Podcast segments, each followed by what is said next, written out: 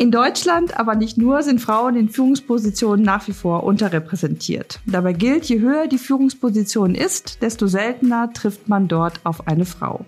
Adesso ist da keine Ausnahme. Auch wir haben im Moment noch wenig Frauen auf Führungspositionen. Und auch bei uns gilt, je höher die Position, desto seltener sind bei uns Frauen anzutreffen.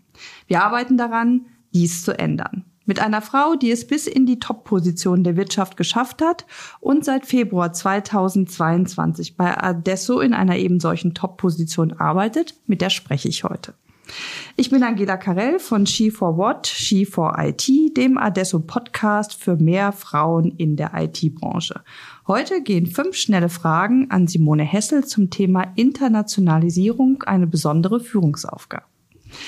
Simone Hessel weiß, wovon sie spricht. Simone ist Diplom Wirtschaftsingenieurin mit Schwerpunkt Fertigungstechnik und Unternehmensführung. Seit 2002 hatte Simone verschiedene Positionen mit Fokus auf internationalen Markteintrittsstrategien inne und das bei so renommierten Unternehmen wie General Electric, Saint-Gobain und Fiat.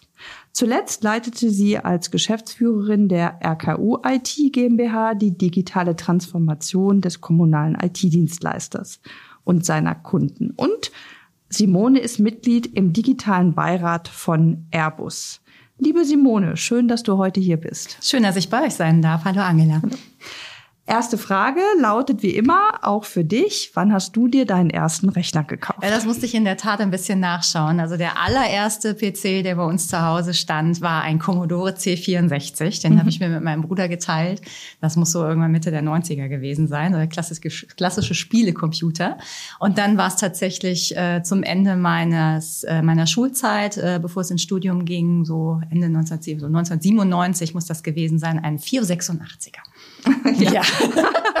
wahrscheinlich die jungen Menschen hier, die den Podcast hören, sagen das so gar nicht gar nicht, mehr, ne? was das ist. ja, genau, aber es ist trotzdem noch nicht so lange her. Ne? Genau, ja. genau. Und da wurde auch die Diplomarbeit drauf geschrieben. Genau, ja. so ist das. ja, früher hat man das ja alles mit Schreibmaschine gemacht. Und wenn man sich auf einem Blatt vertippt hat, ne, dann ging das irgendwie wieder von vorne los. Ja, ja? ich habe in der Tat noch auf einer mechanischen Schreibmaschine Maschine schreiben gelernt. Oh, okay. also Zehnfinger-Suchsystem ist nicht. Sehr gut. Ähm, wir haben es gerade in, in der Einleitung gehört. Du bist Wirtschaftsingenieurin mit Schwerpunkt Fertigungstechnik und Unternehmensführung. Wie bist du auf diesen Studiengang gekommen und wie bist du eigentlich, ja, einfach vielleicht erstmal, wie bist du auf diesen Studiengang gekommen? Ähm, ja, eher zufällig. Wie alles ja im Leben oft so zufällig ist, das nennt man, glaube ich, das Leben. Ich habe äh, in der Schule ähm, immer äh, sehr gerne äh, die naturwissenschaftlichen Fächer gemacht, also hauptsächlich Mathe und Physik. Ich hatte mhm. Physik-Leistungskurs, äh, aber auch Geschichte-Leistungskurs, komme ich nachher noch mhm. drauf. Ähm, und äh, ja, Mathe als drittes Fach und so. Und ähm, ich fand das immer irgendwie angenehmer, weil es war entweder richtig oder falsch. Mhm. Und äh, ich habe mal bei einer Freundin äh, hat unser Deutschlehrer mal unter die Arbeit geschrieben, äh, leider die falsche Meinung, daher nur befriedigend. Äh, und insofern fand ich das mit den naturwissenschaftlichen äh, Fächern irgendwie ein bisschen angenehmer, weil man wusste irgendwie, wo man dran war. Ähm, und ich fand das wirklich toll und habe dann äh, ja so in dem Prozess ähm, ja, wie geht's denn jetzt eigentlich weiter nach der Schule, nach dem Abi? Ähm, ich habe dann ein Praktikum damals gemacht äh, im Bauingenieurwesen. Das war mir aber irgendwie zu stur und zu langweilig. Äh, Im Büro, so technische mhm. Zeichnungen mhm. und so, das war alles okay, aber da fehlte immer irgendwas. Und dann hatten wir einen Berufsinformationstag oder sowas äh, an, am, vom Arbeitsamt wirklich. Und dann sagte der äh, Kollege vom Arbeitsamt, da machte ich dann auch so einen Test und äh, ich werf, äh, ne, also von den von den Testauswertungen hätte ich auch zum Bundesgrenzschutz gehen können. Und äh, dann hatte ich so erzählt, ja, ich weiß eigentlich noch gar nicht so und irgendwie so von allen ein bisschen und ähm, also eher so breit interessiert. Und dann sagte er, ja, es gibt da einen Studiengang, nennt sich Wirtschaftsingenieurwesen und hat mir so ein dickes grünes Buch in die Hand gedrückt und hat gesagt, guck da mal rein. Ja, und das habe ich dann getan und äh, dachte so, ach ja, das ist eigentlich ganz gut, weil das ist so ein bisschen was von allem, nur nichts richtig. Ne? Und, und dann, äh, ja, und dann bin ich nach Karlsruhe gegangen und habe äh, dann da erstmal mit dem Studium angefangen und hatte dann wirklich auch Mathe satt. Äh, also die mhm. erste, so bis zum Vordiplom, zehn Stunden Mathe die Woche, plus Physik, plus Elektrotechnik, plus technische Mechanik und Werkstoffkunde und so. Äh, das war dann auch durchaus erstmal ausreichend an äh, naturwissenschaftlichen Aspekten, die ich dann hatte. Und äh, ich fand das aber immer sehr spannend. Ähm, so die verschiedenen Disziplinen zusammenzubringen, mhm. weil es ist ja nicht nur das eine oder nur das andere. Und ähm, ja, und da hat das Wirtschaftsingenieurstudium wirklich viel geholfen, weil ähm, du brauchst ein gewisses technisches Verständnis, um zum Beispiel in meinem späteren Berufsleben habe ich dann viel Strategie und Marketing gemacht. Und na ja, um ähm, das meine ich jetzt gar nicht despektierlich, mhm. wenn ich so sage, aber um die Sendung mit der Maus machen zu können, musst du verdammt gut verstanden haben, wie das Produkt funktioniert. Ja. Und erklär mal einen schwierigen Zusammenhang in einer einfachen Art und Weise. Und ähm, das fand ich eigentlich immer das, was äh, mich so fasziniert hat, auch an dem Studium. Und ja, ich bin eigentlich ja zufällig da reingestolpert. Mhm. Äh, genauso wie so viele andere Sachen sich einfach ergeben haben in meinem Lebenslauf. Ja, ja manchmal muss man sich einfach entscheiden, dass man es dann tut. Ne? Ähm, genau. Weil es gibt wahrscheinlich wahrscheinlich hätte noch tausend andere Alternativen gegeben, aber. Ne? Richtig, genau. Also ich, äh, mein Bruder guckt mich immer ganz entsetzt an, wenn ich sage, naja, also nochmal würde ich das nicht machen. Ich würde dann, glaube ich, lieber ein Handwerk lernen. äh, dann sagt er immer, du bist wieder verrückt. Und äh, kannst du doch nicht sagen. Und äh, doch, ich finde das, äh, weil, weil man irgendwie einfach vielseitig irgendwie eher interessiert ist. Also das äh, finde mhm. ich äh, vollständig okay. Ja, genau. Du hast aber auch, äh, was heißt aber auch, äh, du hast auch während deines Studiums ein Auslandssemester gemacht, habe ich gelesen? Ja, genau. ähm, auch das hat sich eher zufällig ergeben äh, und äh, es ist ganz interessant, äh, wenn man so betrachtet, ja, Simone irgendwie Internationalisierung, irgendwie viel in der Weltgeschichte umher, äh, geschäftlich wie privat, viel unterwegs gewesen, äh, international das ist mir gar nicht von zu Hause in die Wiege gelegt worden. Ähm, also ich bin sehr zu Hause verbunden, auch äh, gewesen. Als Karlsruhe zum Studium war ich das erste Mal von zu Hause weg und ich bin fast gestorben vor Heimweh. Ähm, und ähm, ja, wie das dann mit Paris kam, ich habe an der Polytechnik ein äh, Semester gemacht an der, in Paris. Und das hat sich auch eher wieder zufällig ergeben, weil ich habe mein damaliger Freund, äh, als ich ihn kennengelernt habe, hatte da schon ähm, ähm, vereinbart und äh, verabredet, es war alles schon gesetzt, äh, dass er für ein Jahr eben nach Paris geht äh, zum Studium. Und ich hatte ein bisschen Luft. Ich habe wahnsinnig schnell studiert, würde ich heute auch nicht mehr machen, mhm. aber ähm, und hatte ein bisschen Luft im, ja, in meinem Lebenslauf sozusagen und wollte gerne noch mal irgendwas machen, bevor ähm, ich dann an die Diplomarbeit gehe. Mhm. Und dann habe ich einfach wirklich meine sieben Sachen gepackt, mein Sparschwein geplündert und bin ihm hinterher für ein halbes Jahr ähm, dann an die Polytechnik nach Paris. Und mhm. das ist so toll, wenn du total verknallt bist und jung und bist da in Paris unterwegs, ist super. Aber ähm, das hat sich echt zufällig ergeben. Ja. Und das war auch getrieben äh, ja, natürlich, man ist verliebt und man geht, mhm. aber es war auch so ein bisschen, hey, da kann dir nichts passieren, weil ich war mit meinen Eltern maximal in Österreich und in der Schweiz. Meine Eltern sprachen beide kein Englisch. Meine Mutter hat dann, als sie in Rente gegangen ist, mit über 60 angefangen, Englisch zu lernen, weil sie das immer gefuchst hat, dass sie es nicht konnte. Und ähm, ja, es war so ein, äh, ein bisschen ein, ein, ein Abenteuer, aber ich wusste, es konnte nichts passieren, weil mhm. er war ja da. Mhm. Und er sprach halt fließend Französisch und so weiter. Und ähm, ja, so hat sich das dann ergeben. Und ich habe damals, ähm, seine Familie war super international. Ich kann mich dran erinnern, äh, also wir haben heute noch Kontakt. Mhm. Ähm, er hat damals schon, glaube ich, sieben Sprachen gesprochen und ich kam mir oh. irgendwie so total klein vor. Also ich kam aus einer ganz anderen Ecke. Mhm. Äh, wir haben uns dann später mal darüber ausgetauscht, dass er sich umgedreht auch immer ganz klein vorkam, weil ich aus einer ganz anderen Position kam als er und ich aber eben immer dieses Gefühl hatte, irgendwie musst du da mithalten können, der spricht so viel Sprachen und die sind so international und ich kam irgendwie, kam mir vor wie das Landei. Mhm. Ähm, ja, und auch das hat mich dann getrieben und dann habe mhm. ich einfach mal meine sieben Sachen gepackt und äh, bin hinterher. Einfach mal gemacht. Das einfach mal gemacht, das, ja, genau. So was soll schon passieren? So, genau. genau. Ähm, und wie hast du nach deinem Studium, du hast jetzt, also stell mir vor, du hast ein Diplom in der Tasche ja. und dann überlegst du dir, was mache ich jetzt? Und genau. dann kommst du in ein aus meiner Sicht völlig anderes Themenfeld. Wie ist da der Ja, so, so ungefähr. ähm, ich äh, habe meine Diplomarbeit war so gut wie fertig und ähm, es gab so ein Absolventenbuch damals, was so an die äh, Unternehmen verschickt worden ist äh, von der Universität oder ich glaube vom irgendeinem Verein, Verband. Äh, und äh, da ist dann die Fiat-Gruppe auf mich zugekommen und meinte, hey, wir haben hier ein äh, Führungskräfte- oder Nachwuchsführungskräfteprogramm, wie so ein Trainee-Programm, aber ein bisschen äh, intensiver angelegt, unter anderem auch mit äh, internationalen Rotationen und ähm, dann ähm, hatte ich noch zwei andere Angebote, eins vom Fraunhofer Institut in Stuttgart und äh, eins von Daimler damals in Wörth, äh, mhm. in der Nähe von Karlsruhe, in deren äh, Lkw-Werk. Ähm, und beides wäre eher in Richtung meiner Diplomarbeit gegangen, in Richtung Personalmanagement und, und äh, Organisation äh, und solche Sachen. Und ähm, ja, und dann stand ich da. Was machst du denn jetzt? Machst du deinen Doktor? Oder wirfst du dich raus, Abenteuer in die große weite Welt? Und dann habe ich gedacht, na ja, also wenn du jetzt nicht gehst, nach mhm. Italien, ich sprach kein Wort Italienisch, ähm, aber wenn du jetzt nicht gehst, dann gehst du gar nicht mehr, weil wenn du dich irgendwo mal gesettelt hast und sitzt mal irgendwo und hast dann irgendwie, weiß ich nicht, Familie, dann wird das immer irgendwie eher schwerer. Und äh, ja, dann bin ich ähm, nach Italien gegangen, meine sieben Sachen gepackt, ohne ein Wort Italienisch und bin dann da runter. Und dann hatten wir von dem Programm aus vier Wochen Crashkurs, 40 Stunden die Woche Italienisch, der ganze Rest ging auf Englisch. Und ich kannte das ja schon so ein bisschen aus Frankreich, ähm, dass du irgendwann kaum deiner eigenen Muttersprache mehr mächtig bist, weil dich permanent andere Sprachen umgeben.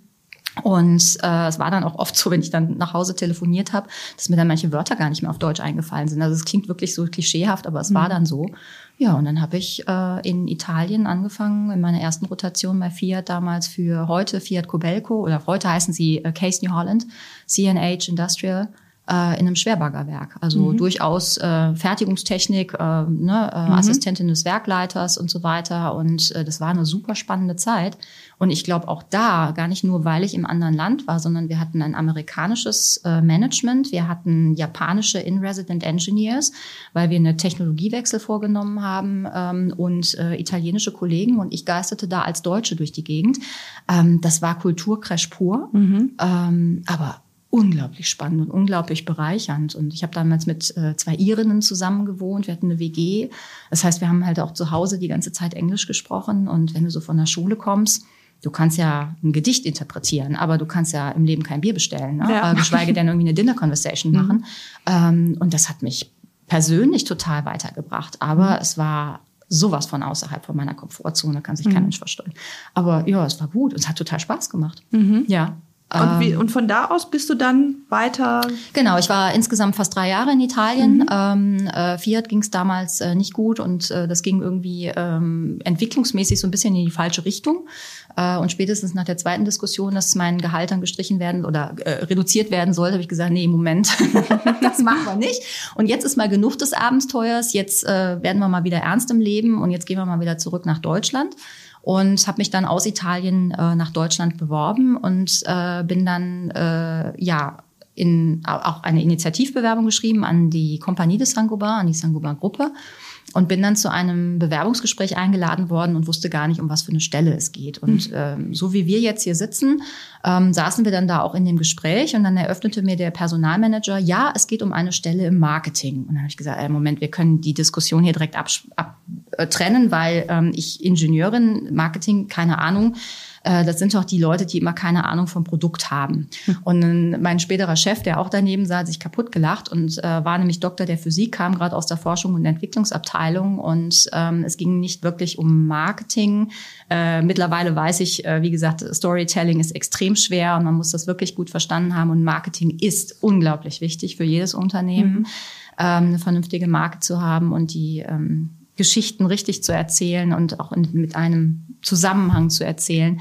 Und äh, Marketing war in dem Fall Produktmarketing, also wirklich Produktentwicklung. Mhm. Wir waren die Schnittstelle, die technisch wirklich wissen musste, was geht hier eigentlich, aber wie kauft auch der Endkunde, welche Interessen hat der Händler, also wirklich so die verschiedenen mhm. Ebenen äh, zusammenzubringen äh, und eben nicht nur Entwicklungsabteilung und Designabteilung beim äh, Automobilhersteller und unserer Produktion, ähm, sondern eben äh, ja so dieses interdisziplinäre Arbeiten. Und da hat das dann angefangen, äh, mhm. dass ich so ins Marketing gegangen bin und dann machst du viel Markteintrittsstrategien, äh, wie kriege ich denn eigentlich, wie verbringe ich denn Marketing und Vertrieb zueinander? Was kann ich denn im Marketing tun, damit der Vertrieb es hinterher einfacher hat zu mhm. verkaufen? Mhm. Äh, ja, und das hat mich dann die ganze Zeit begleitet und dafür musste man dann das Produkt wirklich gut verstanden haben. Mhm. Und Märkte gut verstehen können. Wie mhm. verkauft sich so ein Produkt denn eigentlich? Ähm, und das ist dann hinterher bei General Electric, ähm, als ich dann zu GE gegangen bin, war das dann noch viel potenzierter, weil ähm, du musst verstehen, wie ein Energiemarkt funktioniert. Und das hat und muss auch technisch verstehen, wie so eine Gasturbine funktioniert. Oder wenn wir dann über das Thema Nuklearrückbau in Deutschland nachdenken, ähm, da muss man dann durchaus technisch verstehen, welche Gefahren es denn da gibt und wie das denn technisch funktioniert und dann, wie das kulturell vielleicht mhm. auch dann funktioniert. Mhm. Und ja, so hat sich das dann eben an vielen Stellen ergeben, dass ich Ach. dann in solche Positionen gerutscht bin, die ich dann da auch inne hatte. Mhm. Ja. Ähm, also es gibt, gibt ja ein Klischee, was ja. ich finde, hat sich auch durchaus schon mal, ähm, also in meinem Kontext durchaus auch ganz oft so gezeigt, dass äh, Frauen erst eine Aufgabe übernehmen, wenn sie die eigentlich können äh, und sagen, ja, äh, das kann ich und dann fühle ich mich fit und dann, dann mache ich das erst. So ein bisschen habe ich die Idee, dass das bei dir anders gelaufen nee, ist, oder? Das ist so gar nicht so gelaufen. äh, und ich kann ähm, das nachvollziehen. Äh, das nennt man im Englischen das Imposter Syndrome. Mhm. Also, dass man irgendwie das Gefühl hat, naja, man guckt immer so rum nach dem Motto, ich bin mal gespannt, wann einer auf die Idee kommt oder rausfindet, dass ich hier gar nicht hingehöre. Mhm. Da warte ich tagtäglich drauf, immer noch. Ich übrigens auch. Ja, super.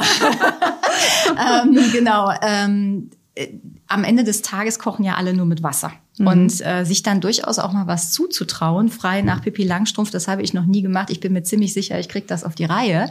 Ähm, sich das einfach auch mal trauen. Keiner kann alles. Ähm, einfach dann auch Fragen stellen und ganz, ganz häufig, und das mag ich an Adesso so, wirklich dann auch mal den gesunden Menschenverstand bedienen. Ja, mhm. also äh, das ist sicherlich immer so ein bisschen abhängig von der Position und von der Arbeit, die man macht. Ähm, also ich würde jetzt nicht hingehen wollen und die Statik meines Hauses berechnen. Also da würde ich dann doch vielleicht eher einen Profi dran lassen, der mhm. sich damit auskennt.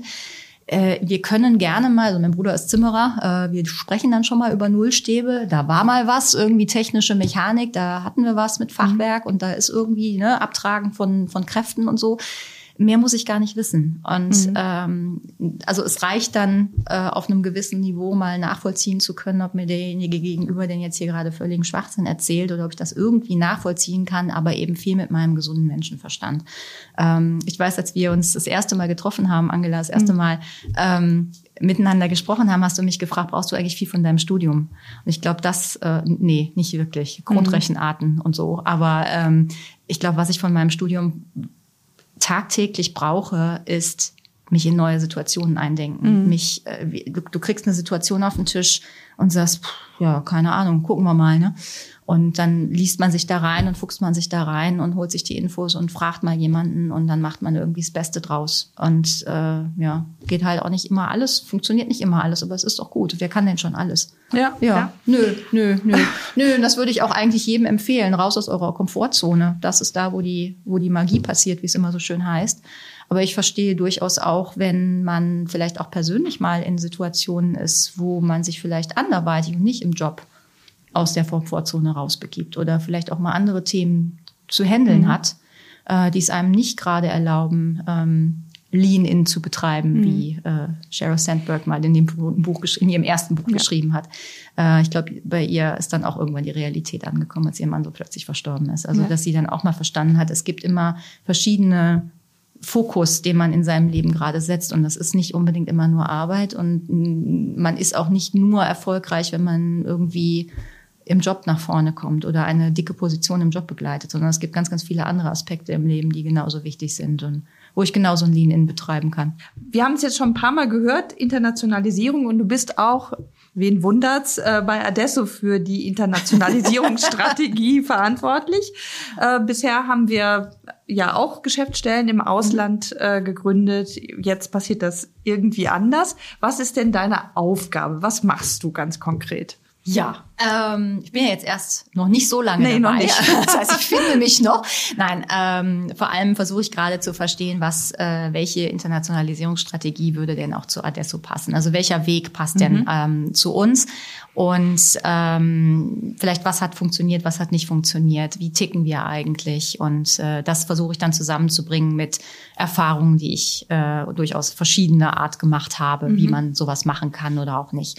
Ähm, ich glaube, der Wunsch ist da, ähm, Internationalisierung ein bisschen strukturierter und vielleicht auch analytischer anzugehen, äh, anstatt einfach die Weltkarte auszurollen und mal so ein paar Pinne zu setzen und dem Motto, wir probieren uns jetzt hier mal aus. Mhm. Ähm, es ist, glaube ich, weniger die Herausforderung, Märkte zu finden, die für uns interessant sind, wo wir als Adesso reingehen wollen, wo wir ähm, ähm, ja auch ähm, eine Landesgesellschaft gründen möchten, wo wir Kunden ansprechen wollen oder die wir vielleicht als Standorte für Near- und Offshoring oder wie auch immer man es bezeichnen möchte, also in der Delivery ähm, haben möchten, sondern ähm, das hat ja auch was damit zu tun, wie der Rest der Organisation mitkommt, mhm. ähm, weil wir fangen ja jetzt nicht an, irgendwelche Satelliten zu bauen, die mit dem Rest von Adesso nichts zu tun haben, sondern die müssen ja irgendwie integriert werden und das ähm, wirft ganz viel auch strukturelle Fragen auf innerhalb der Firma. Wie wollen wir denn die Reportings machen?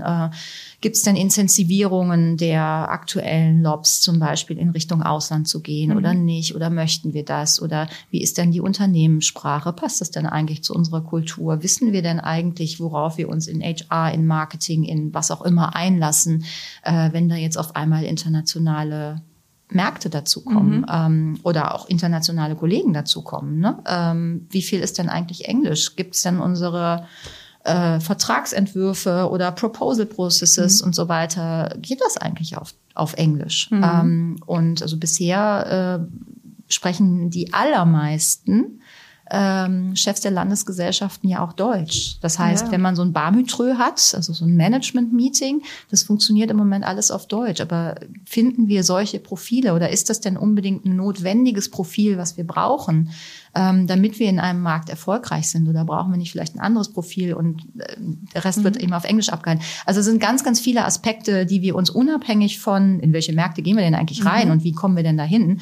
äh, da einfach auch angucken mhm. ähm, werden. Und äh, das muss eben alles zu Adesso passen. Also das äh, darf jetzt nicht irgendwie ähm, nichts mit Adesso zu tun haben oder irgendwie den ganzen Rest von Adesso kaputt machen, sondern dann müssen wir einfach schauen, wie das ähm, mit dieser Kultur, mit eurer Kultur, mit unserer Kultur auch zusammenpasst und wie wir da äh, aus eins plus eins drei machen können und nicht 0,5. ja, das finde ich tatsächlich spannend, dass man einfach nicht sagt, naja, ich ähm, ich trivialisiere das jetzt mal, einfach so ein Lehrbuch aufklappt und sagt, okay, hier gibt's die äh, Marketing-Markteinstrittstrategie A, B, C und ich entscheide mich für B, sondern man guckt oder du genau. guckst ganz genau, was ist das für eine Kultur, was muss man anfassen und das scheint ja, boah, ein ganzes... Ähm Funktioniert auch nicht jeder Markt gleich, mhm. ja, mhm. genau. Und äh, da müssen wir schauen, ähm, äh, entwickelt sich der Markt jetzt erstmal für sich selbst und dann versuchen wir später äh, das zum Beispiel in den verschiedenen Industrien, für die, in den Lobs zum Beispiel irgendwie zusammenzubringen oder machen wir es von vornherein in der Kooperation und äh,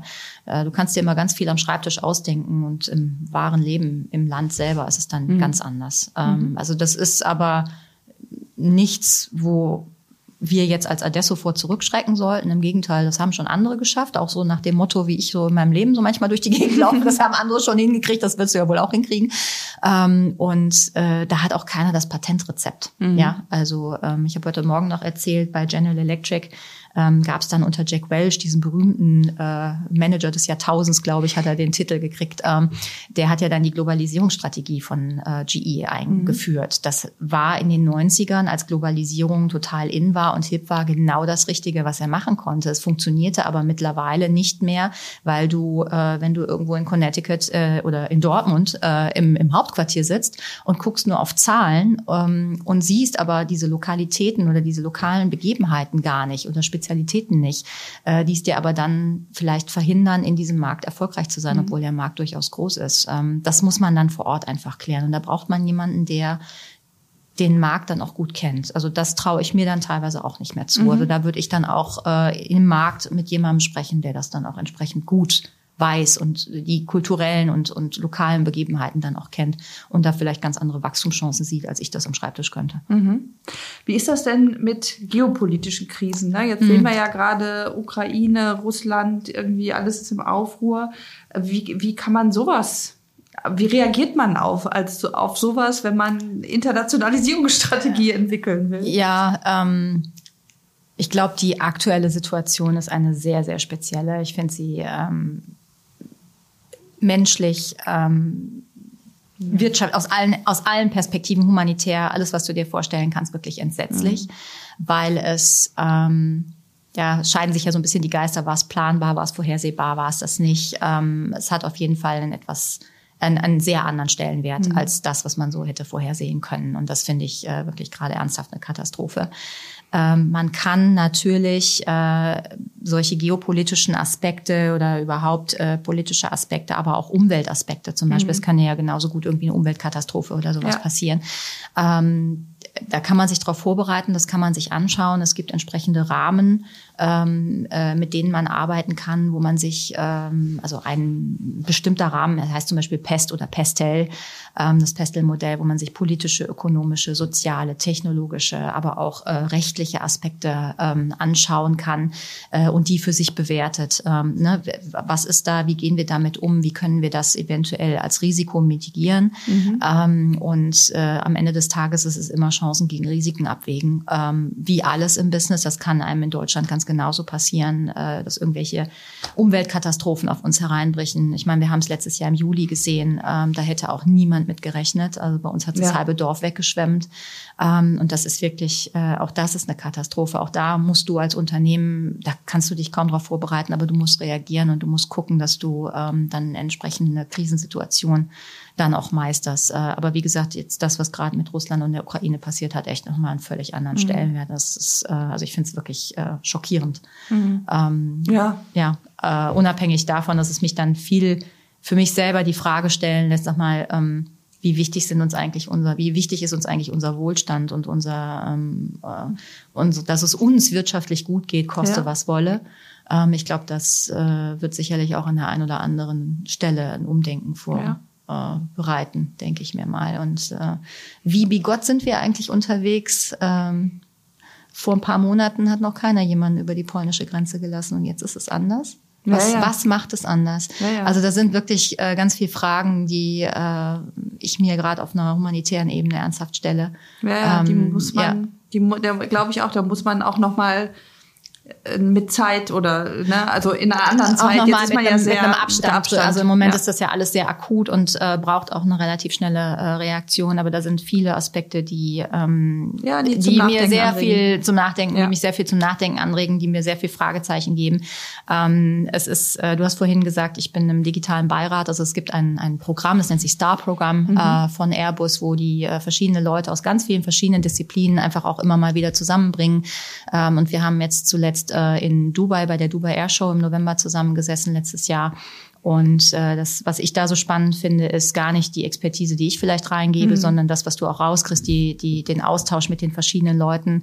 Es waren Leute von der Weltbank dabei, es sind Leute, die das Pentagon beraten, irgendwie in Sicherheitsfragen und so weiter. Und ähm, einfach mal deren Blick auf die Welt auch mhm. nochmal zu sehen. Und da sind wirklich immer ähm, sehr interessante Ansätze, die einem da so mitgegeben werden. Und ich hätte mich wirklich bis, äh, bis ich sozusagen in dieses Engagement mit Airbus reingekommen bin, als absoluten Pazifist bezeichnet. Mhm. Ähm, ich heiße immer noch nicht alles gut. Ich weiß nicht, ob wir unbemannte Drohnen haben müssen, die äh, mit welcher KI, mit welcher Ethik auch immer programmiert sind.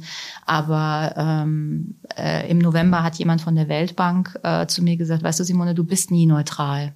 Mhm. Und ja, ja. um neutral sein zu müssen, musst du dich verdammt nochmal wehren können. Und äh, es gibt, glaube ich, von den Römern auch so einen Ausspruch, ne? wenn du Frieden möchtest, musst du dich auf den Krieg vorbereiten. Ähm, also ich habe durch diese Engagements, durch diese Austausche mit ganz vielen verschiedenen Personen und wir mhm. sprechen ja auch hier im Ski4IT-Podcast, ja. äh, es geht um Diversität und es geht ja darum, dass du ähm, dich mal umgibst mit Leuten, die eine andere Sichtweise auf Dinge haben, die vielleicht einen völlig anderen Hintergrund haben und äh, das äh, gibt dir einen anderen Blick auf die Welt. Ja, ja also ja, das man, kann, auch, ja. man kann sich bis zu einem gewissen Maß, um auf deine Frage nochmal zurückzukommen, man kann sich bis zu einem gewissen Maß vorbereiten, aber ähm, vermeiden kannst du es nicht, nein. Und das ist einfach die Frage. Ähm, möchtest du es vermeiden, ähm, dann bleibst du zu Hause. Auch zu Hause können Dinge passieren. Oder sagst du, naja gut, ähm, es gibt Risiken, aber ne, wir gucken mal, wir machen das für uns handhabbar. Mhm ähm, dass wir glauben, dass äh, was kann im schlimmsten Fall passieren, ähm, dass wir das handhaben können. Das gilt für ein Unternehmen übrigens genauso wie für einen persönlich. Ja. Da sind wir schon mehr oder weniger bei der letzten Frage. Äh, ich sag, ich fasse nochmal zusammen, du bist in der Top-Führungsposition ähm, schon vorher gewesen, jetzt bei Adesso. Ähm, du hast ein super spannendes äh, Aufgabenfeld Was würdest du denn, hast du einen Tipp äh, für Frauen, die sagen, hm, das hört sich spannend an, ich würde auch gerne vielleicht so in so eine Karriere investieren. Also was rätst du so einer vielleicht jungen Frau? Ähm, ich, äh, ich musste vorhin schon so lächeln, als du mich äh, vorgestellt hast. Ähm, ich selber sehe mich gar nicht so. Mhm. Also äh, ja, kann sein, mhm. äh, Top-Position und so weiter, aber am Ende bin ich einfach nur Simone äh, und ähm, keine Ahnung, ich hatte keinen besonderen Hintergrund oder irgendwie einen goldenen Löffel geboren oder sonst irgendwas, der das irgendwie begünstigt hätte. Ich habe ähm, echt hart gearbeitet an vielen Stellen, aber ich glaube, ein Tipp, den ich äh, vielleicht allen gerne mitgeben möchte, ist, habt Spaß. Weil ähm, nur wenn es euch interessiert und wenn ihr Spaß habt, dann kommt das von alleine. Dann äh, fühlen sich viele Stunden nicht so an wie viele mhm. Stunden, sondern man, man hat wirklich äh, Spaß bei der Sache. Ähm, es gibt auch noch was anderes als Arbeiten. Mhm. Das möchte ich vielleicht meinem Younger Self mal mitgeben. und ähm, äh, es ist ähm, ja, es gibt noch so viel drumrum. Ja, ähm, jeder muss für sich entscheiden. Ähm, wie er sein Leben oder wie mhm. sie ihr oder er ihr er sein wie auch immer Leben äh, bestreiten möchte, was wichtig ist. Ähm, ähm, ich wollte nie Kinder. Ähm, ich äh, war verheiratet. Äh, die Ehe ist dann auch auf, im Übrigen aufgrund von viel Arbeiten und viel unterwegs sein äh, auch in die Brüche gegangen. Ähm, und ähm, das muss nicht jedem genauso gehen. Äh, da bin ich sicherlich kein gutes Beispiel, was das angeht, oder vielleicht ein gutes Beispiel, wie man dann trotzdem weitermacht und sich nicht kleiner reden lässt, äh, nur weil vielleicht der Partner nicht mitkommt, ähm, vielleicht auch im Wachstum nicht mitkommt. Ähm, sondern dass man sagt, nee, ich mache mich jetzt nicht kleiner und mhm. ähm, ja, also probiert euch aus. Und äh, ich habe mal eine chinesische Kollegin gehabt, äh, die fand ich zwar sehr speziell und nicht unbedingt ähm, als gutes Beispiel äh, dienend, aber die hat einen sehr äh, wichtigen und richtigen Satz gesagt, je breiter du, wenn du hochbauen möchtest, dann brauchst du ein verdammt breites Fundament. Mhm. Also probiert euch aus in verschiedenen Disziplinen, schaut hier rein, schaut da rein. Äh, irgendwann äh, in der nächsthöheren Position ähm, braucht ihr andere Skills als das, was ihr vielleicht bisher brauchtet. Irgendwann werden Finance Skills total wichtig, weil ihr müsst verstehen, welche, also ne, welchen Impact ihr habt auf das Business, auf die Zahlen, Daten, Fakten eines Unternehmens. Am Ende des Tages müssen wir Geld verdienen, weil sonst gibt das nichts. Mhm. Ähm, und äh, das einfach auch zu verstehen und äh, sich trauen, probiert euch aus. Was soll denn schon passieren? Ja.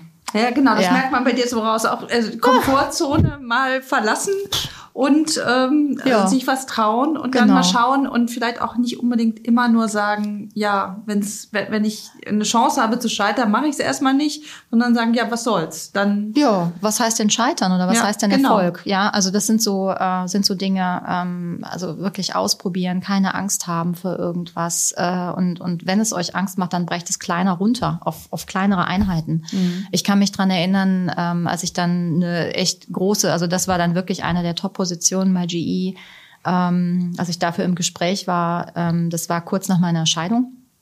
Ähm, und ich habe meinem äh, beruflichen Engagement und Ehrgeiz lange viel die Schuld dafür gegeben, dass meine Ehe auseinandergebrochen ist. Mhm. Und ich kann mich dran erinnern, als mein Chef damals zu mir sagte, so, ich möchte, dass du diese Position übernimmst. Ähm, ich möchte niemand anders als dich für dieses Thema Growth. Äh, also Wachstumsstrategien und so weiter haben. Und dann habe ich da wirklich gesessen und habe gesagt, Stefan, ich weiß nicht, ob ich das noch möchte. Und dann hat er mich angeguckt und hat gesagt, Simone, du hast dir den Entschuldigung, Hintern aufgerissen, mhm.